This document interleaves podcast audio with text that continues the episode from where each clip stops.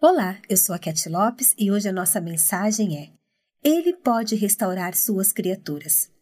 Extraído do livro Dia a Dia com Corby Ten Boom, de Pão Diário. Ele é o único que nos pode limpar de nossos pecados, aquele que nos criou.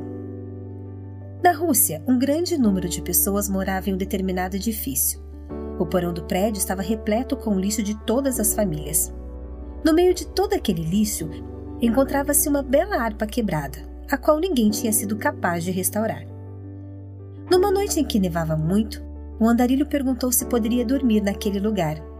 As pessoas abriram espaço para ele num canto do porão e ele ficou feliz por pernoitar ali.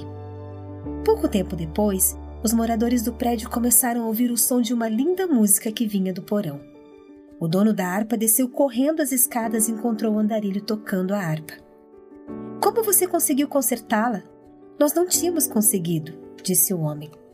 O andarilho sorriu e respondeu: Eu construí essa harpa anos atrás, e quando você constrói alguma coisa, é capaz de restaurá-la.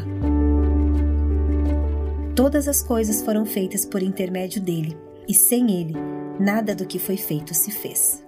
João 1, 3 Senhor, tu me criaste que alegria saber que tu desejas restaurar-me.